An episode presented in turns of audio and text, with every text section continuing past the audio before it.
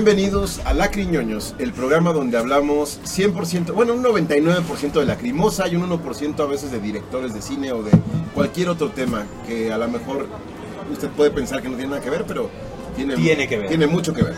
Mi nombre es Gabriel Livenden y en esta ocasión estoy eh, transmitiendo junto con Juanan, que no está en España, está aquí en Xochimilco. No, creo que esto no es España, creo que estoy en México, creo, creo, porque esto es bastante irreal, pero bueno, es que México en sí mismo es ¿no? un país bastante irreal.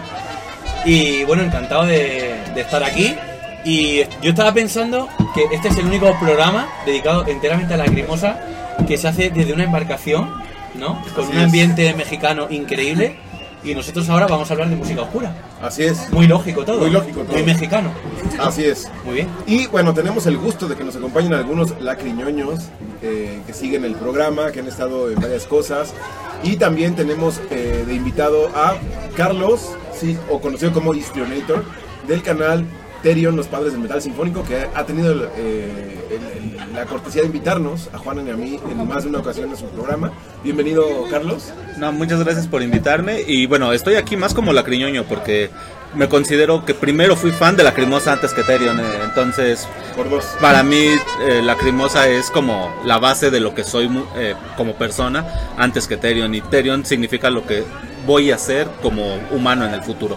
Pero muchas Ah, gracias muy- por invitarme. Muy bien visto, un placer, visto. un placer. eh, gracias a ti por venir. Está también Rox, que ella está muy, ha seguido el programa muy de cerca, ha estado pendiente de todas las publicaciones, en el grupo, en todos lados. Bienvenida Rox, por primera vez a la Criñoños. Y está Cristian Bisuet, que ustedes lo conocen de la Tetulia. Aquí también, este, que es un lacriñoño también de cepa. ¿Cómo estás, de Cristian? Hueso Colorado. Bien, eh, eh, contento de la invitación, contento de vivir el surrealismo, como dices. Sí, sí, sí. México es un país surrealista, así como lacrimosa. Sí. Y tenemos música de fondo mariachi, mi mariachi. De Pero una, ojalá no una nos- versión extraña de Party Sober. No nos, no nos demo- desmoneticen este episodio, seguramente sí por los derechos de, de las canciones que se oyen, pero no importa. Hoy Vamos a hablar un poco de la gira Leidenschaft como una segunda parte. Nosotros ya expusimos nuestras eh, vivencias sobre la gira y pues quiero aprovechar, eh, digo, vamos a hablar de más cosas, de lo que vaya surgiendo, pero para iniciar me gustaría preguntarles tanto a Cristian como a Rox que fueron a los, presenciaron esta, esta gira, ¿qué les pareció? Empiezo con primero las damas. Ah, bueno. Pero Roxy ha estado también en el canal, ha estado en el club M67 Ah, sí. En más de una ocasión, entonces también ya la deben de conocer. Este, Rox, por favor. Bueno, a mí me pareció, bueno, yo ya, ya estaba esperando la gira desde hace tiempo, la verdad. Compré el boleto. Vas a tener que hablar un poquito más fuerte. Pues de hecho, yo iba a contar. Bueno, es que yo cuando compré el boleto para la gira, yo no lo iba a comprar porque no iba a poder ir tenía trabajo. Pero con- contactamos a un chavo que nos vendía los boletos. Entonces estuve como una semana hablando con él y curiosamente él vivía por mi casa. Entonces nos quedamos de ver así, te veo en la esquina de mi, casa, le compré los boletos y no sé si conozcan a Mario, ¿no? Sí, claro, Mario Copycat. Sí. Pues le compré su boleto a Mario. Ah, qué bien. Y de hecho él, él me transfirió a mi tarjeta y luego fue un relajo porque se traba. no un relajo, pero pues al final sí pudimos ir a la gira. Concierto y pues yo llegué desde temprano, por cierto nadie llegó temprano y yo tuve que estar desde las 11 de la mañana ahí. Ok, ok. Pero bueno, yo puedo ahí puedo hablar por mí, por Juanan y por Carlos. Nuestra razón para no llegar temprano fue porque estuvimos en el hotel donde se estaba quedando la crimosa. Ustedes seguramente ya vieron la entrevista. Claro. Pero eh, teníamos que arreglar cosas con Tilo Wolf, con, con- el manager. eh, todo fue muy delicado, muy. eh, ¿cómo No, po- decirlo? no podíamos decir nada. Sí, nos tenían, nos tenían como supeditados a no decir nada, Claro. a que todo fuera como muy Sí. controlado porque pues no querían aglomeraciones, no querían Claro. que nadie supiera. Este Tilo no podía dar tantas entrevistas y nos eligió a nosotros como uno de los pocos medios, que eso es un honor, Sí. para que pudiera tener una entrevista. Y esta entrevista ya la vieron, a estas alturas ya la vieron nuestros seguidores, a lo mejor ustedes aquí no. Pero, Todavía no este, me estoy reservando. pero Necesito darle tiempo. 45 minutos de entrevista en Latinoamérica nunca lo había hecho. Oye, ¿cómo fue el proceso? ¿Cómo se dio que lo entrevistaras? Mira, yo le mandé la met- las métricas del programa, de cuántos episodios llevábamos, cuántas horas habíamos tirado hablando de los diferentes temas, lo traduje al inglés y se lo mandé a la página de informes de Sermon. Esperando, pues, esperando nada, nada más fue con... Ahí estoy. Para, para ampliar la información a ellos de, de lo que hacemos, ¿no? O sea, Así es. sin tampoco mayor pretensión. Y sí les pedí una cosa. Le dije, oye, ¿hay manera de que puedas anunciar la tercera temporada de La Criñoños? Le mandé una imagen para WhatsApp y un texto, ¿no? Este, esto nos gustaría si se puede. Y me contestó eh, la persona de Hall of Sermon. Sí, con todo gusto. Incluso ahora que Tilo va a México quiere participar en su programa y quiere, quiere una, una entrevista de cinco preguntas. Y yo de... ¿Cómo "Ok". se te hizo la piel? Dije, venía buscando cobre y encontré oro, ¿no? Entonces fue, fue, fue genial. Fue- le hablé hasta le hablé por teléfono a Juanan, que Sí. seguía en España, ¿no? O sea, le Sí, dije, sí, sí. sí. Juanan, hay esto. De hecho, una de las razones para las que venía Juanan, aparte de estar con nosotros, de ver a la Crimosa, de conocer el país, fue también para esta entrevista, ¿no? Sí, un poco por todo, ¿no? Era, era una situación perfecta, ¿no? O sea, eh, la vuelta de Lacrimosa a los escenarios, ¿no? Después de la pandemia, eh, inicio de una gira nueva, eh, yo tenía ganas de venir, bueno, en fin, un poco, un poco todo, ¿no? O sea, no, no, no podía faltar a la cita, ¿no? Por decirlo de alguna manera. Así es, y por esa razón no pudimos, yo quería ir a formarme a la fila, estar con, con ustedes. La idea era convivir con todos, pero nos, nos presentó una situación en la que teníamos que ir al hotel, sí o sí, para arreglar un- algo de último minuto relacionado a la entrevista. Que si no lo arreglaba en ese momento, al día siguiente no iba a haber tiempo para arreglarlo, todo estaba muy difuso. Entonces, pues nos estuvieron esperando ahí toda la tarde, ¿no? Es que ahora eh, yo creo que esto sienta un precedente respecto a lo que es tu experiencia eh, viendo a la Crimosa y demás, porque esto se va a volver a repetir. O sea, probablemente para la próxima vez tampoco puedas estar mucho tiempo en la fila porque vas a tener que hacer algo parecido, ¿no? Y si yo vuelvo a venir a México, pues estaré contigo acompañando en ese proceso, ¿no? Pero es lógico, o estás en la fila o estás organizando algo pensando también en la gente, en que queremos hacer una entrevista interesante, que la gente pueda disfrutar, hacerle preguntas diferentes, etcétera, etcétera, ¿no? Así es. Entonces, esa razón no pudimos estar. Yo, la verdad, me. Pues digo, es una por otra. Y. Pues eso, ¿no? Ay, se les agradece mucho, la verdad. Se entiende que pues este programa está creciendo, Claro. todo lo que están haciendo. Y pues el crecer también implica hacer cosas diferentes. Claro, De, entrada los felicito, se los agradezco. gracias. Porque pues están hablando de cosas que los fans hablamos o a veces ni nos atrevemos a hablar, ¿no? Mm, eso está padrísimo. Y es parte de. Felicidades. gracias. Gracias, gracias. Sí, es cierto. De hecho, eh, da- em- em- empieza a dar un poco de vértigo esta tercera temporada, donde estamos haciendo cosas muy raras. Véase lo que estamos haciendo ahora mismo, ¿no? Pero sí, eh, es una temporada que promete. Tenemos, tenemos ya palabrada eh, la cosa de hacer entrevistas a otras personas vinculadas a, a la crimosa. Eh, Anne, por ejemplo. Y, y bueno, y más gente, además de Anne, más gente. Eh, que ustedes. No, no lo hablamos en el episodio de, Mm. de la Criñones en México. Sí. Pero. ¿Te gustaría adelantar algunos nombres? Sí. sorpresa, ¿no? ¿Qué es Ah. sorpresa? Eh, bueno, pues eh, podemos adelantar. Podemos Sí, adelantar que puede- no tenemos nada pactado, Claro, pero que sí estamos planeando contactar a ciertas personas. sí. O sea, hay otras que nos encantaría entrevistar, pero no sabemos o no tenemos el contacto, como Claro. llámese Judith Gruning, que Claro. es la persona que participó con Tilo Wolfenangst como vocalista en alguna canción. Ustedes ya saben cuál es.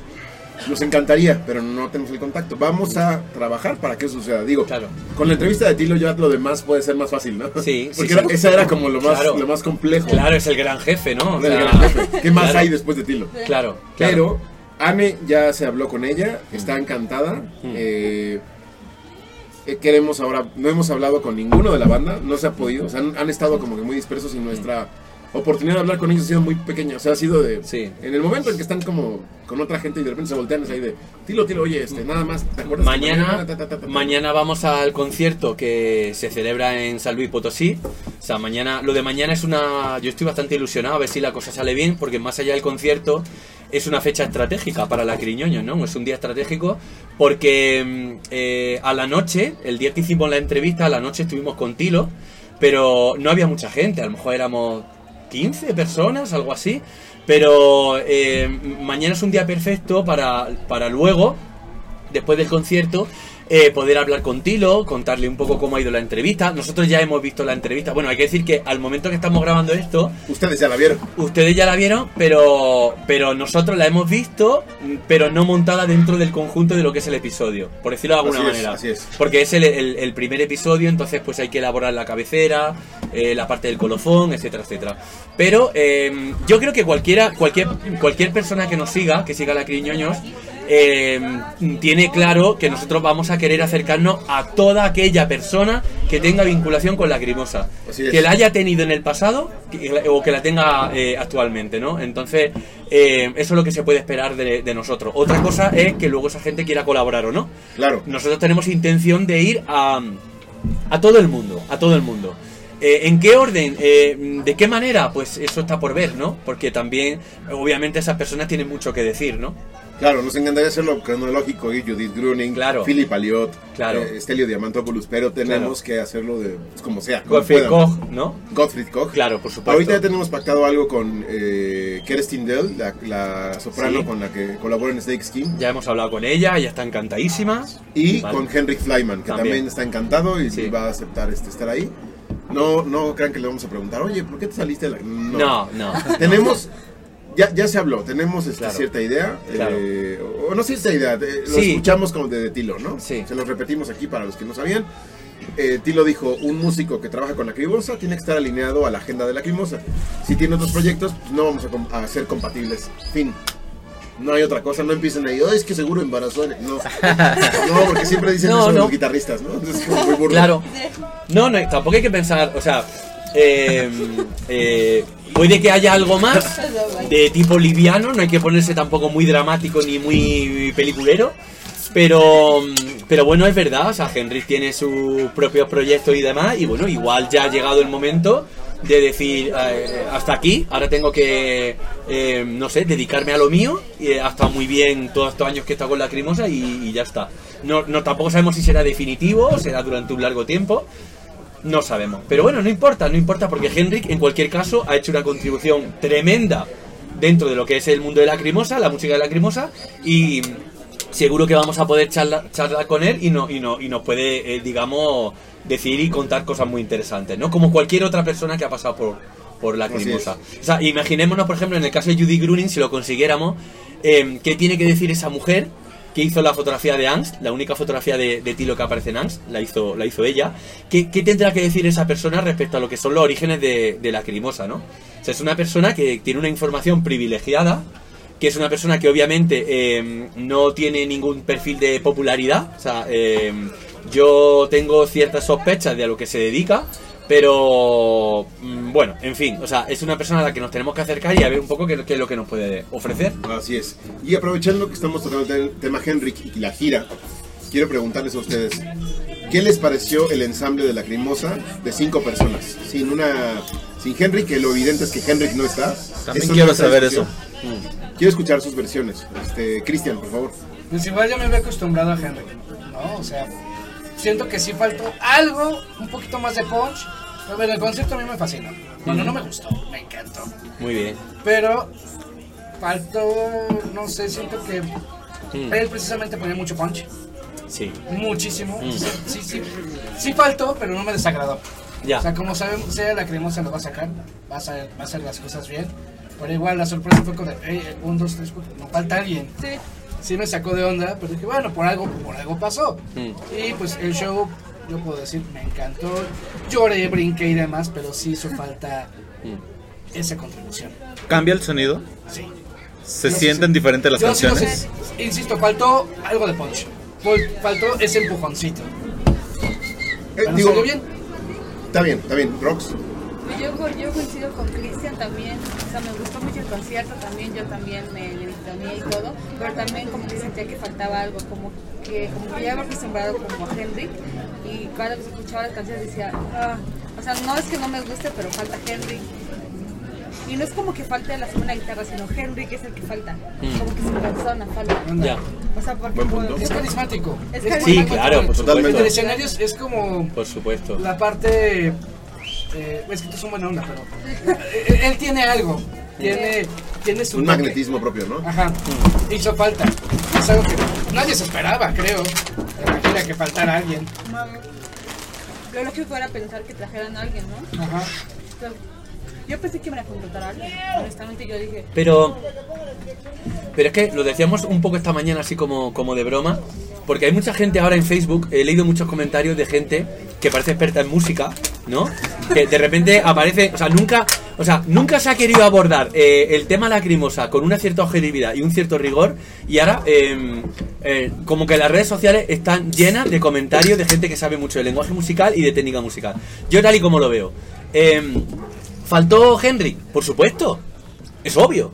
Pero con lo que yo me quedo es. eh, me quito el sombrero por la capacidad de Lacrimosa para lidiar con algo tan delicado y ofrecer eh, semejante show. espectáculo. Claro.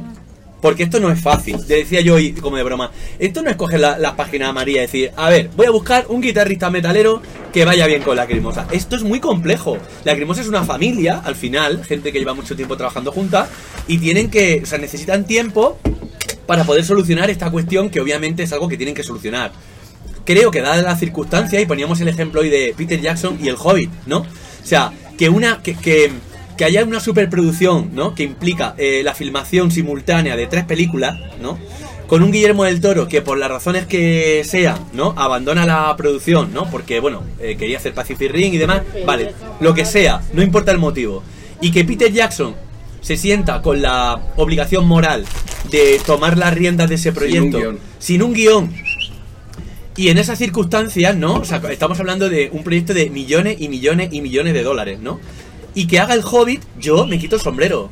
¿Es mejor el Hobbit que el Señor del Anillo? Pues no, objetivamente no lo es. Pero ahí va, ¿no? O sea, qué capacidad de trabajo, qué capacidad de, de- de coordinar a equipos, ¿no? Y porque al final el Hobbit, pues al final, eh, digamos, es una trilogía súper competitiva, ¿no? Eh, ultra pro. Y bueno, que a lo mejor, no sé, han alargado mucho la historia, vale, lo que sea.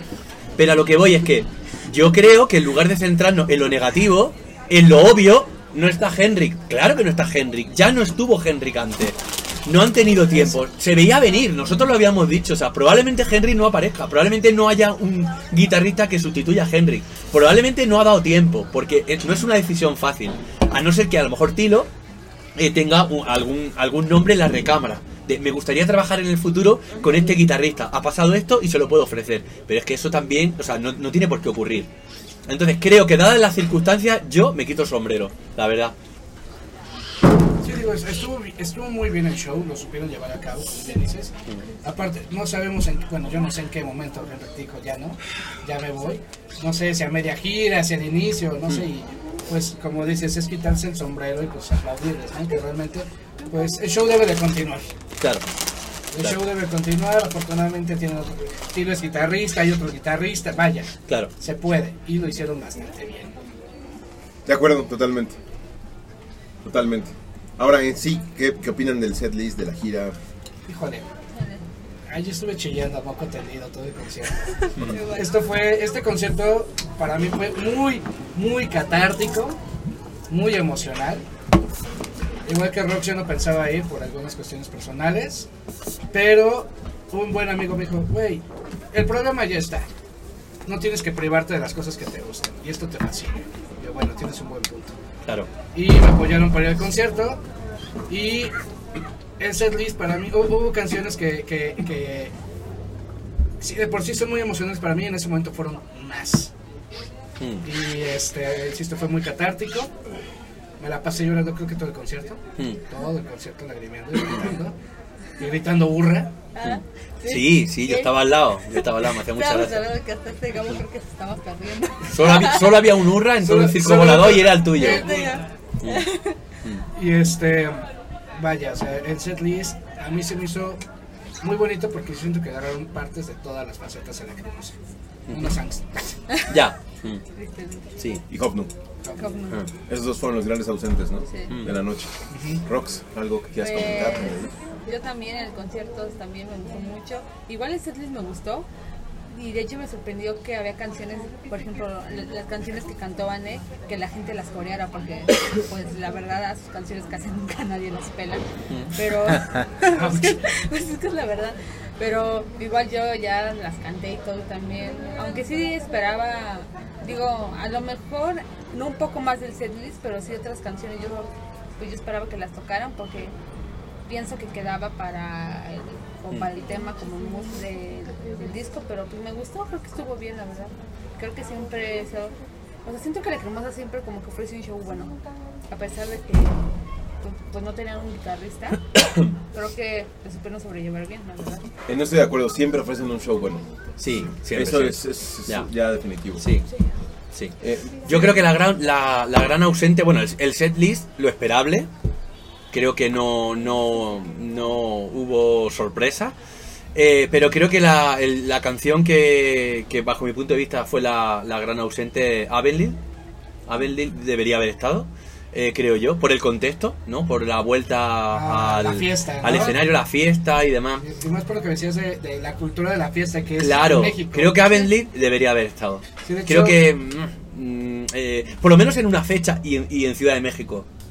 ¿No? Porque O sea, es que es la fiesta, ¿no? El primer día, porque es el primer día, o el último día como despedida. Creo que hubiera estado muy bien Yo que. pensé que iba a tocar Cultura. Ya. Otra también que. Otra, otra olvidada obvia. también. Pero bueno, a mí esa me duele menos. Pero la otra, la- no, sí, sobre todo porque, porque ahora mismo, a nivel de publicaciones, es el Airbook lo que está como, es lo más reciente, ¿no? Efervescente. Aparte me encanta cuando sale esa canción, gente tirando hate muy cañón, gente, wow, qué padre, hicieron algo diferente. Y más por la letra, ¿no? Que está, está bonita y es fiesta. Mm. Como dices, siendo el México el país de la fiesta, Claro. esos conciertos que dijiste, dijiste este comentario de, es que aquí es una fiesta, ya es más como concierto de orquesta, ¿no? Más, Mm. Claro. más finolis. Y acá es una fiesta, es eh, algo muy diferente. Yo me esperaría que también hubieran tocado. Hubiera estado muy, tema. Muy chido, como decís vosotros. Así es, Sí, así es, así es. es. Este, Carlos, te quería preguntar, ¿qué te pareció el último disco de Lacrimosa? Bueno, de entrada, aclarando de por qué no hablo del concierto, por qué no fui, básicamente. Eh, es la primera gira de Lacrimosa a la que no voy. Normalmente siempre estoy ahí y brincando. eh, todo lo que pasó antes, prepandémico y todo era el momento ideal para ir. Pero pues, azares del destino, trabajo, cosas. Y pues no, no fui, pero sí me enteré mucho. Estoy viendo completamente los videos con absoluta envidia de todos los que van ahí. Y, y no sé si existe eso de envidia de la buena, pero fue envi- envidia de la mala. La verdad es que yo quería estar ahí No en te lugar de... sin voz. Eh, no, es- Como sí. no ronco. Ah, Ajá, la- a las chicas que gritaban en, en los videos, cállense, no me dejan oír. Pero vaya, no se, no se pudo hacer más. Eh, con respecto al último disco, debo ser completamente honesto. A mí la cremosa, ¿sabes? Consumo ya todo lo que produce porque todo lo que produce ya para mí es está bien hecho. Y algo de lo que más me gusta cuando alguien produce un trabajo es el primer factor antes que la técnica, antes que el contenido, antes que todo, para mí el primer factor es la pasión. Y creo que por ahí viene el disco. Justo ese es el centro de, de- de lo que lo envuelve. Eh, la primera vez que lo escuché tal cual el disco no, eh, no lo entendí. Pero porque soy, soy una persona muy visual, ¿sabes? Yo empecé con, con hace algunos hace algún tiempo, seguramente lo conocen ahí en, en varias páginas de Facebook, haciendo muchos edits de, de Lacrimosa, muchas eh, portadas, cuadros donde ponía el Arlequín con ciertos fondos, donde ponía este ciertos paisajes, ciertos países. Entonces me obsesioné por editarlo tanto y que mientras estaba editando las imágenes, eh, oía la canción de la que estaba haciendo el trabajo, ¿no? Y yo los ponía ahí, lo hacía como hobby y a la gente le gustaba. Pero justamente por esta, este aspecto visual, cuando escucho el, nuevo disco, ya tengo la portada. Y ya sé que estoy viendo en la portada y me, y me costó mucho trabajo procesarlo, porque para mí Lacrimosa es un, es un trabajo completo eh, en el que, como dijimos alguna vez en, el, en nuestro capítulo que grabamos, donde la parte artística, lo, lo que se ve, está muy pegado junto con la parte sonora, la parte auditiva. Y en ese sentido, no, no lograba yo como el sonido encajarlo con la imagen, con la portada, con el bootleg, eh, no, no sé, no había. Pero ya después de varias escuchas empecé a entenderlo y cerrar los ojos me ayudó un montón justamente para entender la parte de la pasión. Así es. Eh, ahora, otro, otra cosa que me gustaría platicar, pues, justamente tu experiencia aquí en México, todo lo que has vivido. Este, ¿A qué lugares has ido? Eh, ¿Qué te han parecido esos lugares? Bueno, em, me vas a ayudar con los nombres porque me hago, me hago un lío de, de- de tanta intensidad, ¿no? De estos días. Eh, lo primero, hemos caminado muchísimo, cosa que a mí me parece crucial para conocer una ciudad. eh, me parece crucial. Em, creo que también he tenido suerte, a la, o bueno, suerte. em, eh, em, la, digamos la ventaja de venir en esta, en esta época del año Mm. eh, por toda la de, eh, no, no sé cómo lo llamáis vosotros, pero todos los puestecitos de, pues eso, que venden cosas, entonces, pues yo qué sé, flores, las catrinas y demás, donde en diferentes lugares de la ciudad nos hemos encontrado de todo, ¿no? Los alebrijes, etcétera, etcétera, ¿no? Entonces, hemos andado mucho, cosa que... que me encanta, porque muchas veces cometemos el error de, de, digamos, de desplazarnos por las grandes ciudades eh, a través del metro. Y entonces, pues, no, o sea, como que no, no, o sea, si estás a nivel de su suelo, no, no tienes mucha idea de lo que, de lo que tienes arriba, ¿no? Entonces, en ese sentido, muy bien. Luego, ¿qué más? A ver, eh, ayer, por ejemplo, estuvimos en la, en la, en la cineteca viendo una película eh, maravillosa, Bardo, que desde aquí recomendamos, Uf. eh, pero Uf. Pero vamos, pero fervientemente y que, al, y que y que vamos a llevar a peliculeros, sí o sí. De hecho, probablemente la grabemos la semana que viene. eh, ¿no? Eh, teníamos un día Sí. asignado para, para grabar varios episodios de, de peliculeros y, Ya veremos este. y salimos encantados. Me, me encantó todo toda la zona de la, de la cineteca, me encantó. O sea, me, o sea es el típico. Eh, típico, típico lugar eh, eh, es donde se respira cultura, ¿no? Y es como muy vibrante, ¿no? O sea, un momento que entré en el baño y escuchaba a dos chicos hablando de literatura, ¿no? Que es una cosa, me parece maravillosa, ¿no? A- hablando de, de- de literatura, no sé, a las 2 de la tarde, ¿no? Eh, me, vamos, me encantó. Em, bueno, en España hay sitios, vamos a decir, entre comillas, similares, porque obviamente no son iguales, pero ese tipo de, de hervideros culturales, ¿no? Eh, ¿Qué más? Estuvimos, eh, fuimos a, a la Ciudadela, ¿no? Donde estuvimos, eh, pues, caminando por el, por el mercado, ¿no? Comprando eh, unos cuantos regalos para llevar yo luego a, a España. Y en la Biblioteca de México, que Y- es al lado. También la Ciudadela, ¿no? La otra parte. y en la biblioteca, eh, preciosa la biblioteca, y, y otro espacio maravilloso, ¿no? O sea, otro lugar muy recomendable para, para ir, eh, que entiendo que se sale de las guías turísticas, ¿no? Del, del, del, digamos, del camino que te trazan siempre, pues no sé, las agencias, las guías y demás, ¿no? Que- sí, además, en- encantadísimo con... Nuevo proyecto. Encantadísimo con Gabriel porque se conoce muy bien la, se conoce muy bien la ciudad y, y tiene un conocimiento muy, muy profundo de, de muchas cosas y demás, ¿no? Que, que tienen que ver con, pues eso, con, con la, con la vida urbana. Algo que me ha encantado eh, y que me encanta de esta ciudad es que, que- y que me recuerda a Hong Kong es, eh, digamos, sí, sí, sí, sí, sí. ¿Las ratas? Y creo, y creo que lo vas a entender. ¿La piratería? No, es que el mundo no es así, es que el mundo no es como aquí.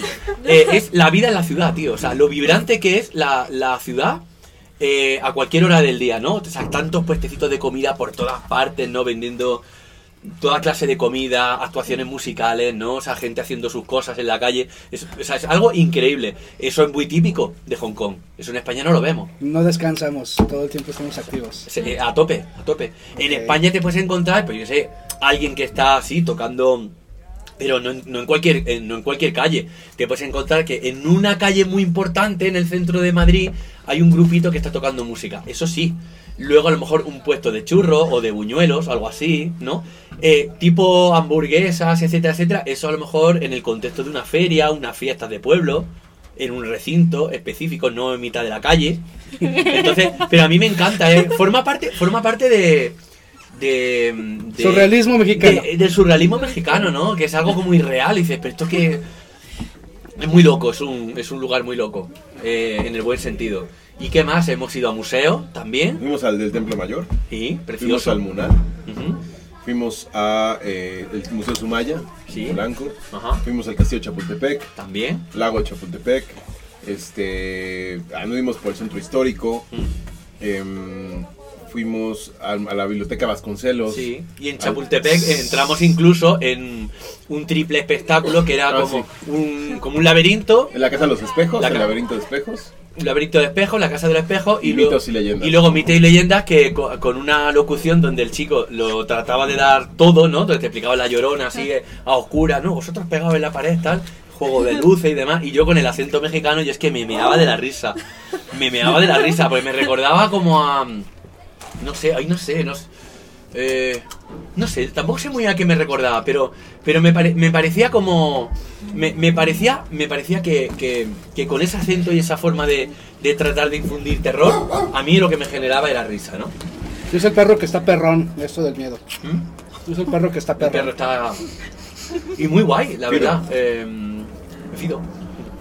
Sí, yo creo que te daba risa porque normalmente, eh, bueno, en estas fechas que es Día de Muertos, eh, estamos tan cerca de Estados Unidos que hay mucho sincretismo de, de Sí. la- las festividades del Halloween que, yo sé que Totalmente. son europeas con la mexicana y una de sus intenciones normalmente con este tipo de shows es este pues generar esa, esa parte de terror que mucha gente busca Sí. de miedo cuando en realidad en mitos y leyendas la verdad es que son más como mitologías, son como, como, como mitos, Claro. pero cuando los transforman o los ponen en el tono de terror, sí hay algunos que causan risa. De hecho es como cuando estás yendo, no sé, a una obra de teatro de La Llorona y ya saben que van a gritar y la actriz empieza, ¡ay! Y todos empiezan a cagar de risa porque son incapaces de tomarlo en serio. Sí. No tanto ni por la calidad de No, cómo no. está escrito, ni cómo está hablado, por la actriz, sino por el contexto. el contexto. Que ya Claro, fíjate, fíjate, fíjate, súper importante lo que acabas de decir, el contexto. Eh, yo he crecido con las pelis de Disney, como todo el mundo, y en España las películas de Disney estaban dobladas eh, en México, ¿vale? Por actores de doblaje mexicano. Ok, wow. Entonces, a mí me pones una película de, de la Disney, eh, no sé, Pinocho, eh, con un doblaje, como se suele decir, español de España, y digo, quítame eso, tío, qué basura es esa, ¿no? Una basura. ¿En serio? Sí, porque, me parece súper tierno, porque me parece, me el do- porque ese tipo de doblaje Joder, que se hacía, ojo, ojo, la parte negativa, eh, por decirlo de alguna manera, se hacía, se hacían aquí porque resultaba más barato. Sí. justo. Pero la, la otra cara de la moneda, a mí me resulta más tierno. Yo veo Dumbo, ¿no? Con un doblaje hecho aquí y me resulta súper tierno, súper... O sea, va muy con lo que estoy viendo, ¿vale? Y me parece increíble. Ahora bien, el otro día yo me meaba de la risa. ¿No? Porque yo oía, pues no sé, em, eh, en el acento, las expresiones y demás, en un contexto de terror, ¿no? Lo que tú hablabas, Carlos, de la importancia del contexto, y a mí me entraba la risa. Me entraba la risa. Lo veía como, como es eso, como, mm, Ten miedo, mucho miedo. como, como cuando vosotros mismos hacéis algo de humor y exageráis las cosas, ¿no? O sea, yo por Ya. ejemplo, por ejemplo, recuerdo, recuerdo, em, eh, la lucha libre, ¿la? El, eh, pero la, el, esta- la No ha ido, estadounidense. ¿eh? Hay que ir, Vale, hay que yo- ir. yo quiero ir, yo hay quiero que ir. Yo quiero punto. Yo quiero ir. Eh, yo, eh, cuando, cuando en España irrumpieron las cadenas de televisión privadas, ¿no? Telecinco, Antena 3 y demás, empezaron a, a emitir el, el wrestling, ¿no? Estadounidense. Y entonces, eh, bueno, pues molaba, claro, Hulk Hogan, El Último Guerrero, toda esta gente, ¿no? Eh, la cosa es que eh, los, los comentaristas pues hacían chanzas, ¿no? Estaban todo el rato como de broma, haciendo cosas y tal. Pero introducían frases y un poco del tono del acento eh, de vuestra habla, ¿no? De- del mexicano, ¿no? De, vuestro español. Entonces era muy gracioso. Entonces era algo así lo que yo estaba viendo el otro día, pero en clave de terror. Entonces, por ejemplo, cuando yo el otro día en el- eh, cuando yo el otro día nos subimos en el transporte público y veo que ponen algo así como jala no sé qué. Claro, para mí jalar es lo que decían estos comentaristas. Que llegaban y decían, estaban luchando, lo, lo- estaban los luchadores luchando y decían, ¡le jala de los cabellos! No, así como súper exagerado. Entonces, eso es eso trasladado al terror, ¿no? Como intentando darme miedo y yo por dentro muriéndome de la risa, ¿no? Y intentando también como controlarme para que no dijera, oye, ¿qué pasa? Aparte, en la locución de La Llorona estaban haciendo acento español. Mm. O sea, Era una mezcla muy rara. Joder, que Sí. la he escuchado. Y yo, cállate, don Diego. Era bien raro, como diréis vosotros, sí, bien sí, raro, sí, ¿no? sí. Pero muy bien, o sea, eh, yo me parece... Yo, yo tenía un flechazo con Ciudad de México. Yo me bajé del avión eh, y a los pocos minutos estaba absolutamente enamorado. Ha ido a la colonia. Roma, a la colonia Condesa, ya también el World Trade Center, cosas más modernas, Paseo de la Reforma, el Ángel, el Monumento a la Revolución. Mm. eh, Mil cosas, es que... Ha visto Eh, las dos caras de la moneda, ¿no? La parte moderna y la parte Sí. más tradicional. A los narcos no lo he visitado. Qué bueno. Ah, No, es- eh, está bien, perfecto. No, no creo que vayamos. No, No, no, no, Ah, no, no. Tío, me habías prometido emociones fuertes. La lucha, la lucha libre con eso está La bien. noche libre. Sí, con lucha libre. Con la Esa lucha libre va a estar. eh, la cruz que tenéis, ¿no? Con esa. Aparte, con esa aparte gentuza y esa es- realidad. Es, muy bonito que vengas en estas fechas de Día de Muertos. Sí, Por toda sí. la parafernalia que hay alrededor, toda la Mm. cosmogonía que, eh, que caracteriza estas fechas. Que para mí, en lo personal y sin miedo a ser crucificado, me da lo mismo, es la única tradición mexicana que, que me encanta: el Día de Muertos. Y todo lo que tiene que ver con Mictlán y todas estas. Que, que son tradiciones que vienen desde nuestros antepasados, Claro. ¿no? que sí han tenido pues eh, cristianización y españolización y etcétera, pero pues a mí me encantan. Mm. Hombre, a mí me... O sea, ¿qué te voy a decir? O sea, eh, yo no soy de tradiciones, yo puedo decir públicamente que detesto casi el 100% de las tradiciones que hay en mi país. O sea, yo no soy, no, no me identifico para nada, creo que son... Creo que son las fiestas de otros. Siempre, siempre me sorprende la, la facilidad que tiene la gente para mm, acoger los programas ideológicos de otras personas, las políticas de otras personas, las fiestas de otras personas, las religiones de otras personas, y falta autenticidad. Pero yo, en el caso del Día de Muertos, eh, que conocía obviamente a través del cine, sobre todo, de documentales y demás, de películas chungas también, eh, películas muy malas. Hay una maravillosa, pero es que no quiero decir el título porque la quiero llevar a, a peliculeros. Es una película bastante poco conocida y es una maravilla. Yo creo que a ti todavía ni, si- ni siquiera te he dicho el título, ya lo, hablaré, lo hablaremos. Una película de terror así, gore, eh, súper súper chula, una cosa como muy extraña, eh, hecha por un escritor. Y, bueno, en fin, pues claro, me eh, también forma parte de- del encanto del viaje, ¿no? O sea, el decir, eh, en menuda época viene la cremosa, en menuda época me voy yo para México por primera vez y voy a vivir el Día de Muertos, ¿no? Que, y, todo el calor de los días previos, ¿no? Y, y encantado, ¿qué voy a decir? O sea, Hoy es el desfile. Hoy maravilloso. es el desfile. El desfile que inventó James Ya no Bond. les dio tiempo. No, No, no da tiempo. Claro. pero ese desfile, ojo, el desfile de Día de Muertos es una cosa que eh, reciente y, a partir, como dices bien, de James Bond. Gracias, Ya. James Bond. James Bond, lo- el director, el guionista dijo, ah, Sí. pues si va a ser James Bond en Ciudad de México, pongamos un desfile de Día de Muertos. Le gustó tanto a los jefes de gobierno o a los... A los dijeron, ah, pues implementémoslo. Entonces no es una tradición el desfile, eso es nuevo. Bueno, a- ahí sí tengo que añadir yo algo. El Día de Muertos desde siempre ha sido sincretismo en general. Sí, claro. O sea, Totalmente. desde que estábamos, eh, o sea, estamos hablando de épocas hace 500 años, cosas que ya ni siquiera tienen nada que ver con nosotros.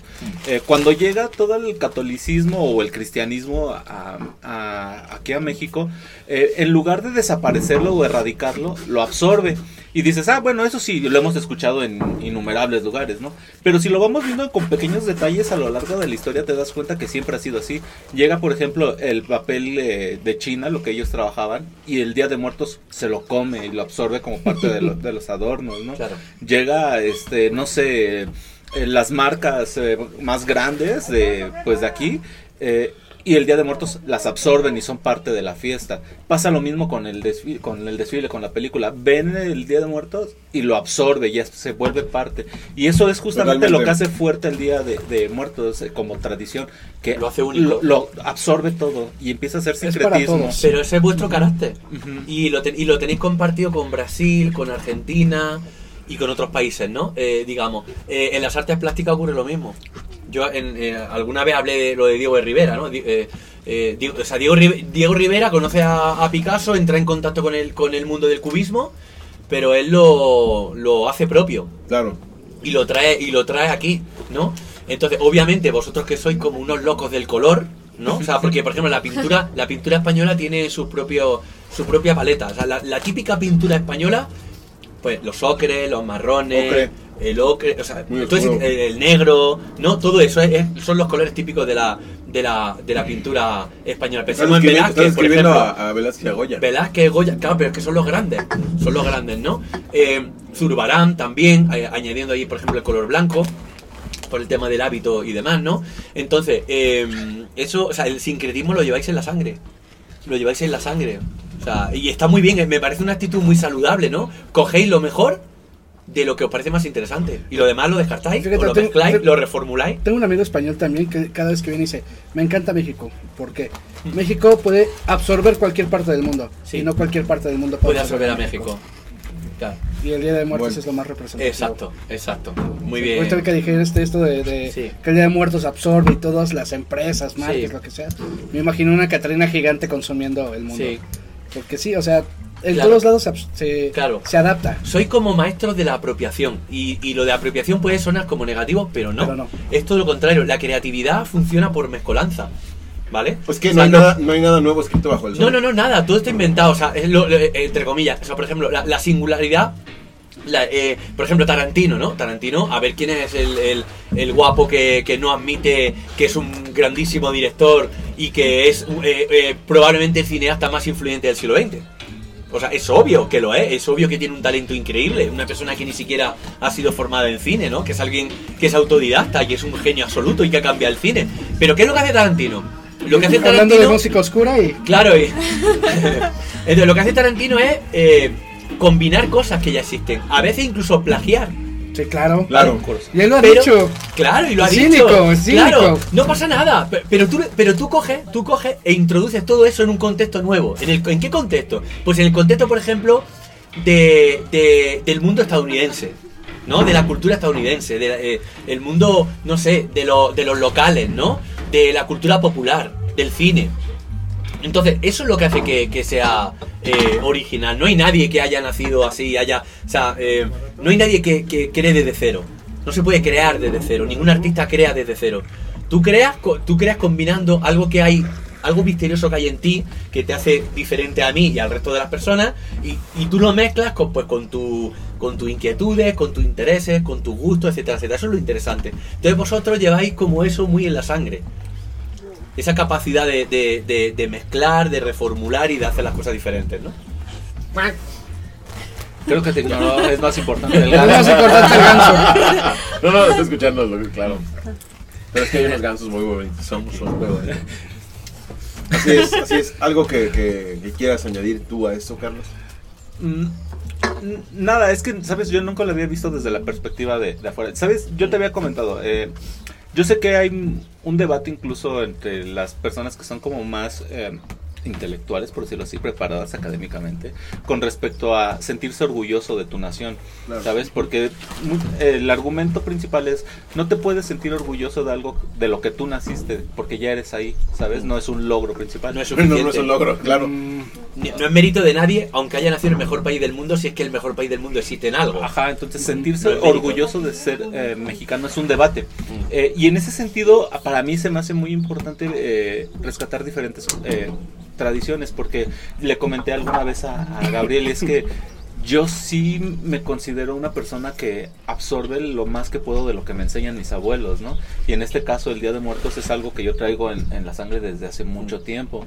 Eh, la lucha libre, o sea, pregúntenme de los luchadores y me conozco la historia de todos, ¿no? Wow. O sea, pero no es algo que me haga sentir a mí ah, más mexicano que los demás, sino como que no lo veo desde afuera, como tú lo dices, Ya, ¿sabes? ya, ya. Yo solo Lo disfrutas hago y ya. cosas. Claro. Ajá, lo disfrutas y ya. Claro. Ajá, Es que no hay, claro, no hay un programa. Tú no te levantas el lunes pensando, a ver qué cosas mexicanas voy a hacer hoy. Ajá, Sí. Claro, porque la semana anterior fue una semana que en cuanto a mexicanidad no, no, no, no estoy muy Co- contento. Comí muchas hamburguesas. Claro, No, no, no, no, no, se me está borrando lo mexicano. No, no funciona así, claro. Estoy hablando más inglés, no, no puede ser. Ya, no puede ser, no puede ser. Odio mi país. ¿Por qué? Porque llevo una semana, cambié unos amigos de Inglaterra y me siento sucio, ¿no? Estoy hablando con un español, Dios Claro. mío. A ver, ¿cómo, es que al cómo? final, al final no sé si todo es más complejo o si todo es más sencillo. Híjole, es la magia de México. Claro, exacto. Y vaya, el Día de Muertos, lo que me gusta mucho del Día de Muertos es que es una fiesta que todos celebran. Ya. Independientemente de tu creencia, religión, lo que sea, todos nos identificamos con el Día de Muertos. Igual porque, porque por una vez por todas, ¿no? Eh, entendemos que hay algo que nos une. Hay millones de cosas que nos unen, pero estamos, estamos siempre como a la gresca, ¿no? Como decimos en España, ¿no? Como siempre intentando centrarnos en la diferencia. Pero en realidad, claro, es que los muertos son sagrados, ¿no? Entonces es lógico que si hay algo que nos une es eso, ¿no? la, la necesidad, no sé por qué, la perra necesidad de segregar, de separar, de dividir, de clasificar ricos, pobres, Sí. gente con... Sí. O sea, es, es- esto de medirte Mm. eh, tu éxito a través de cuánto dinero ganas, todo esto es, es terrible y, y la muerte justamente lo reduce todo, Claro. porque vamos a ser el mismo hueso de siempre. To- y, todo, y nos va a ocurrir a todos. Así es. Fíjate, algo que me encanta de, de nuestra cultura de, de, de Día de Muertos es esa parte de que somos la única cultura, hasta donde yo he investigado, que se burla de la muerte. Esto no es un Sí, culto, sí. sí es un culto, Sí. pero es un culto satírico. Así O sea, es, simplemente así la invención de la Catrina y todo esto, Claro. somos la única cultura, país, hasta donde yo sé, que lo hace. Y qué Así bonito. es.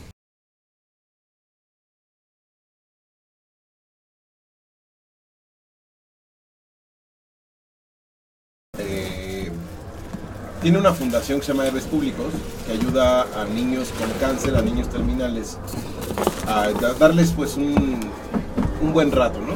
Una visita al hospital disfrazados de Deadpool, de, eh, bueno, se disfraza de Deadpool, de, de Jack Sparrow, del genio de Aladino, del Grinch. De y todo. muchas personas se disfrazan de, de diferentes este, personajes para, eh, ahora va a ser. Spider-Man.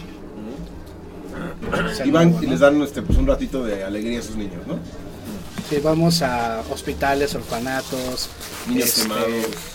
eh, casas de, de rescate. ¿Qué es eso? Cuando un niño es abusado sexualmente o violentado por los padres, están en una casa donde nadie sabe que están ahí.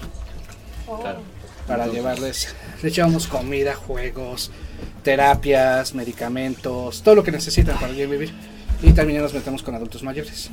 Pues esto ha sido labor de Cristian desde hace muchos años. Uf, Yo, yo he apoyado muy poco, la verdad, no como Ah, quisiera, sí. pero he apoyado algo.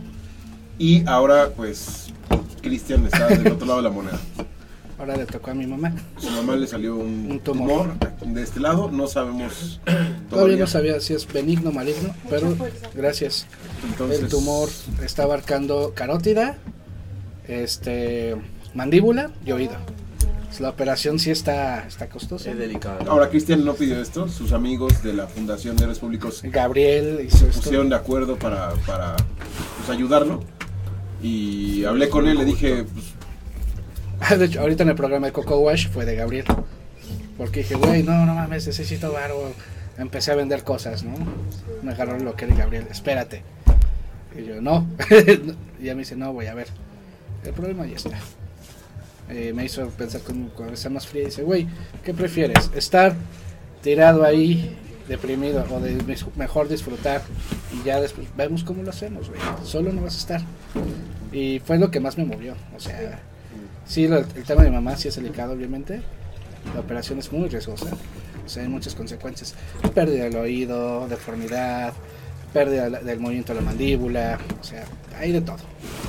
Y nunca me había estado tocar del otro, nunca había estado tocar del otro lado. No, bueno, no se lo imagino por nada. No, y es bonito, o sea, como dice Gabriel, o sea, mucha banda se movió, no se los pedí, no, o sea, más bien, sí, dije, ok, vamos a publicarlo porque pues también, una, me gusta ser transparente, y dos, este, pues güey, no, o sea, hay, hay, que, hay que moverse, ¿no? Sí, claro. Sí, porque esto pues no es, no es sencillo. entonces, pues No, no, claro que no. fui con Cristian me dio un disco para que Tilo lo firmara y fuera como eh, altruista que, bueno que, que apoyara el- el- el- la causa y sí le conté a Tilo eh, porque él en una ocasión fue a una firma de autógrafos disfrazado de Jack Sparrow porque había ido a una misión entonces tenía que ir y llegó de Jack Sparrow y, y cuéntalo tú porque yo, yo Ah, bueno, es que me tocó estar en el Hospital Centro Médico y pues ese día iban a firmar el disco Kaleidoscope. Y dije, ah, no, eso quiero. No, perdón. Hopnum. Es el sencillo, güey, que nadie tiene, ni ustedes. Este, Hopnum. Y este. Me acuerdo que me. Porque el disco me lo dieron ese mismo día. Me dicen, güey, apúrate. Yo, no, güey. Termino acá y ya llego allá, aunque sea el último, a ver la madres. Este. y Ya, ya terminamos justo a tiempo. Y yo, güey, ya me voy. Y la gente, ya hacemos el cierre, todo. Sale, bye. Porque si busco dónde cambiarme, no llego. Y llegué así. Llegué así, ya estaba entrando la gente y todo. Y me acuerdo que, pues, obviamente todo el mundo fue como, jajaja, ja, ja, qué pedo, ¿no? Pobre pendejo, no mames. ¿No? Y, y nos dicen, este. Aparte estaban los organizadores. No fotos, no, no, nada, güey, no. O sea, como siempre, ¿no? Hall of Sermon. No, Hall of Sermon. Scarecrow, perdón. Scarecrow. Oh, ¿qué pasó? No, Scarecrow, Scarecrow, perdón. esa, esa no se menciona aquí Perdón. No existe, güey. Perdón. Y este, pues yo iba, ya me entregan mi disco. Ya te dicen, güey, apenas, ¿eh? Y yo, ah, sí, no hay pedo, güey. Y ya, pues entré muy contento. Y me vean, ¿eh? Como que ellos en su, en su pedo, ¿no? Ajá. ¿Por qué vienes vestido así? Y yo, ah, es que vengo. Es que. no, es un disfraz, es que así me he visto. A ver, calle- a ver, espérate. ¿De dónde Digo, es que vengo de un hospital, hago laboratorista. Ay, qué bonito, ¿no? Está muy padre y tal. Y le hace a Tilo. Y Tilo está en su modo también. ¿Cómo por qué vienes vestido así también? O sea, los dos. No entiendo. No, pues está padre, ¿no? Está chido tu, tu traje. Y digo, no, pues es que vengo de un hospital y este, no llego por mi firma y ya me voy para ver a mi equipo, ¿no? Ese pisa y corre. Y estuvo chido porque ellos pidieron la foto. Ellos No chingón. ellos, yo no, yo no me tomé, pues yo estaba en la pendeja y aparte pues, dijeron, no, no fotos. Y me encanta porque el guardia, no fotos, o sea, lo estoy pidiendo yo, güey. Ay, qué chido. ¿Qué? Tómanosla, tómanosla. Toma. Es, es lo que me cae muy bien de ti, lo que cuando, cuando te pone en su papel, Nunca lo he visto así. Si yo se lo estoy pidiendo, entonces no tómanosla. Otro episodio surrealista, ¿no? Del México surrealista. Ajá. Que ti lo habrá contado mil veces. Y llegó un güey. Y este, y fue muy padre. Ay, adiós, te cuidas y bye, ¿no? Y de hecho, atrás de mí está una vega y dice, güey, te odié. Te odié, cabrón. ¿Por qué no se Porque estaba, estaba, estaba atrás de ti. Se, se pararon, se tomaron su foto y todo. Ok, siguiente. Ya, normal, ¿no? Ese güey te odié. Te odié, te odié. Yo, pues. Fue tan inesperado. Sí. No iba preparado para eso. Y pues fue una bonita experiencia, ¿no? O sea, la cremosa, como. Este. Ah, bueno, le mandé. eh, ¿Ya, ya se los mandaste? ¿Qué? ¿El video? No. No, no. Ay, me dices que te dicen. Este, le mandé un video de agradecimiento de, güey, pues estás tirando paro. Ahora eres, antes eras mi héroe de música, ahora es mi héroe de, de la Claro. vida real, güey, ¿no? O sea, jamás me esperara que mi banda favorita dijera, güey, te ayudamos. O Sí, sea, cuando le, estuve contándole, oye, ¿te acuerdas de un chavo que, Yo estaba adelante. que, que fue vestido así? ¿Se acordó? Sí, sí, se la seguía, ya. Ya, Y le digo, bueno, ya le di el ¿Cómo contexto. no acordarse? Le doy el contexto y le digo, bueno, ahora pasa esta situación, ahora al revés, ¿no? Y le sentí así de, Hizo. sí, sí, como que sí, sí le pegó. Sí, sí, le pegó. y automático. Y dijo, por supuesto, claro. Entonces, este, Tardó un segundo. Un segundo tardó. O sea, wow. Estilo, ¿no? Sí, Estilo. normal. Es una persona muy sentida, muy sensible, muy emocional. muy emocional, lo entiende perfectamente. Además, él tiene un el tema de la madre, ¿no? Que se le murió la madre.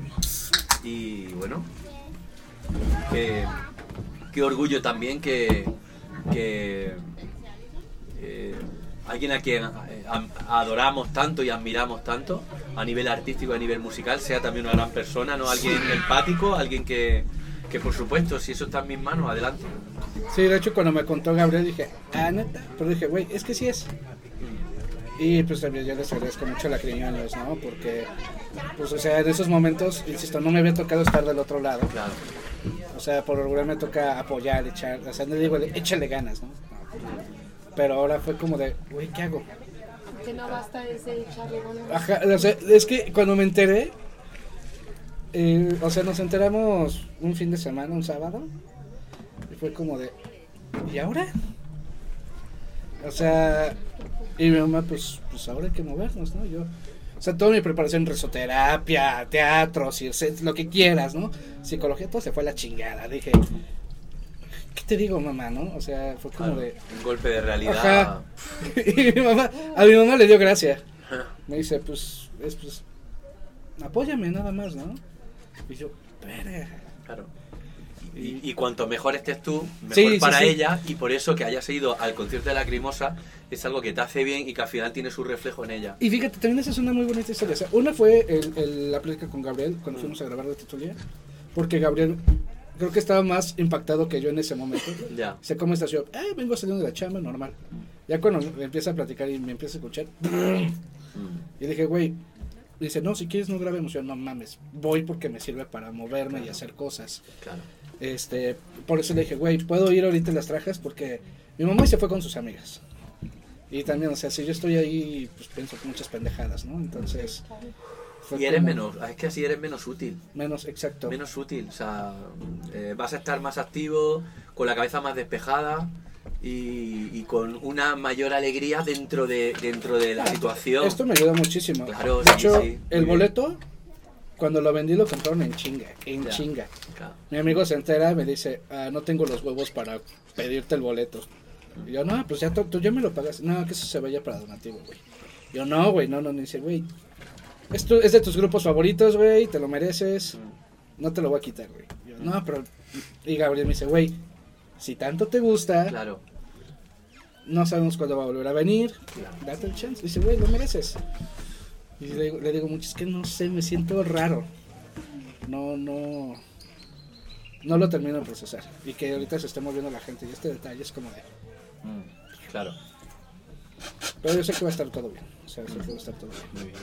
Así es. De nada sirve pensar negativo. güey. Na- na- No, no, nada. no, no. En En nada. nada, nunca ayuda. Na- Nunca ayuda. Claro. Es veneno.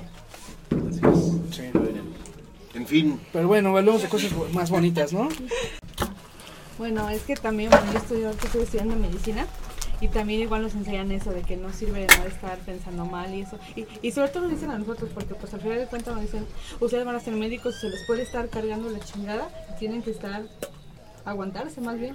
Y yo en las prácticas que yo he tenido sí me he sentido gacho.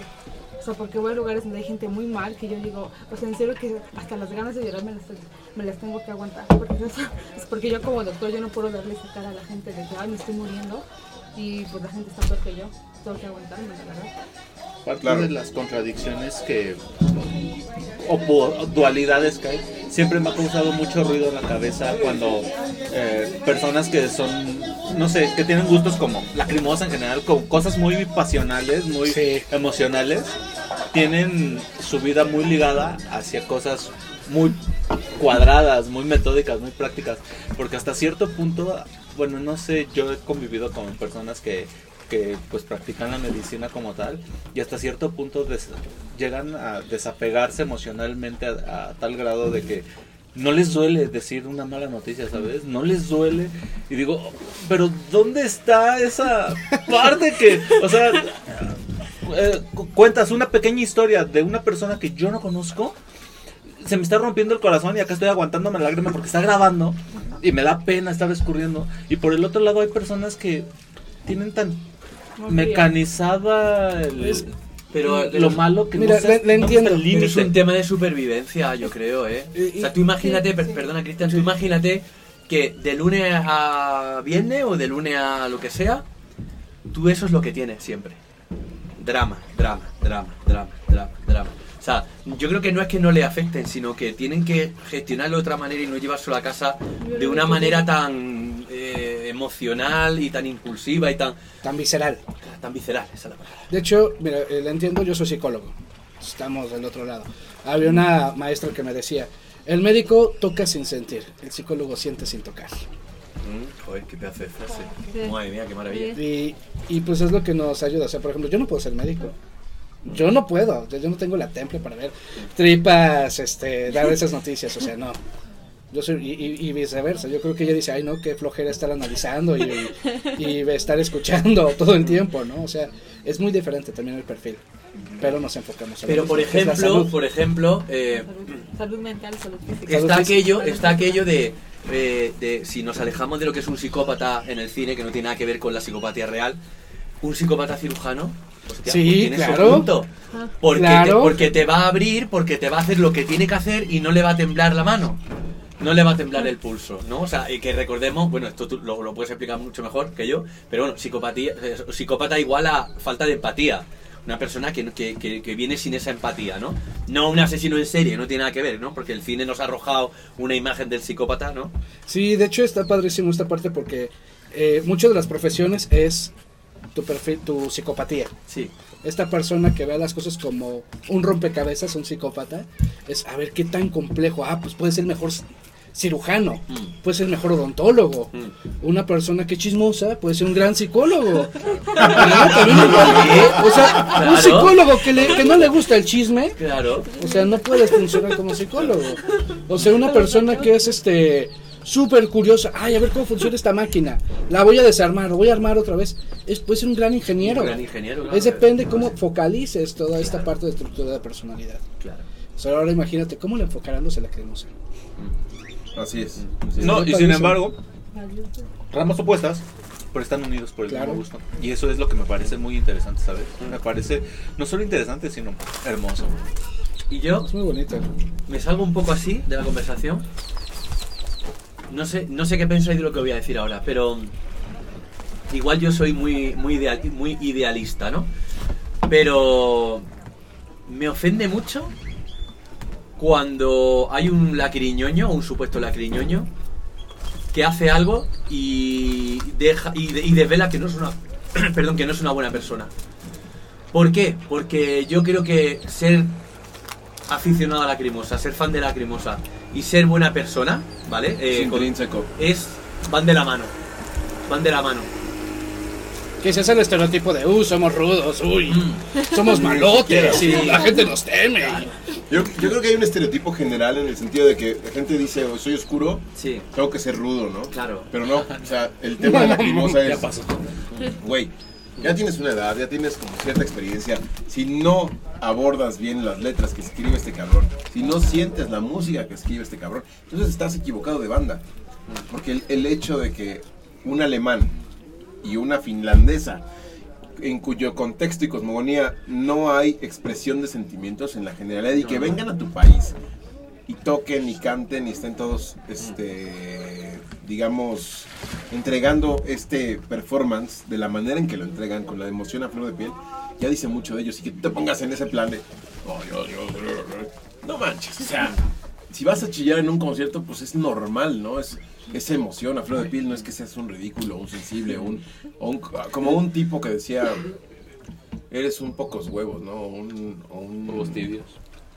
Un huevos tibios, ¿no? Huevo tibio. El que diga eso, ah, que se aviente de aquí. No has disfrutado Bueno, la pero- vida, güey. Más bien, Pero seguro, si dibujamos el perfil de la persona que se cree más metalera del mundo, es alguien que no ha tenido una guitarra en su vida, nunca ha tenido un grupo de música y nunca. o sea, no. Y un Ah, chaleco claro. con muchos es- parches. Eso sí. y que no se baña. Claro, exacto, exacto. O sea, eso, eso siempre. Pero Virgen. no sé, hay, hay, hay, ciertas, hay ciertas cosas que se presuponen dentro de, dentro de nuestro perfil, ¿no?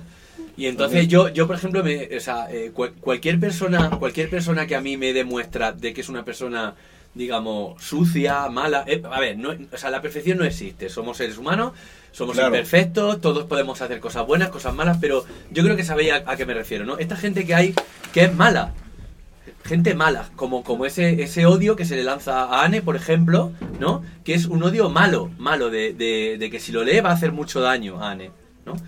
Entonces, eso a mí, si fuera a lo mejor otro grupo, diría, bueno, vale, pero la Lacrimosa me, me, me afecta especialmente. No porque sea mi banda favorita, sino porque... Es que no hay concordancia. Claro, claro, porque me parece contradictorio Claro. entre, entre lo que entre lo que lo que trata de proyectar lacrimosa, ¿no? Lo que trata de unir lacrimosa, eh, el, o sea, el mensaje que subyace bajo lacrimosa y la forma de actuar de la gente, ¿no? Entonces yo creo que quiero pensar que predomina lo bueno, pero que en algunas per- con algunas personas no sé, no sé muy bien qué es lo que escuchan, no sé, no sé muy bien qué es lo que quieren escuchar cuando escuchan lacrimosa. Exactamente. Y si tú eres de esos, no te queremos. No. Lacrimosa Radio. Pero bueno, ya. Con ese mensaje. Con ese mensaje Suma Inferno. Y Suma Inferno, Suma claro. Inferno. Con ese mensaje nos despedimos, este, porque estamos llegando a la isla de las muñecas y ya es otra aventura. Pero muchas gracias por estar en este episodio. Gracias a los invitados que estuvieron aquí, Cristian, eh, Rox, Carlos. Gracias y nos estamos viendo en el siguiente episodio. Suscríbanse al canal, déjenos un like, comenten, sus, eh, píquenle a la campanita para que eh, no se pierdan los estrenos y compartan con algún amigo. Yo soy Gabriel Ibenden. Gracias. Nos vemos en el siguiente episodio. You.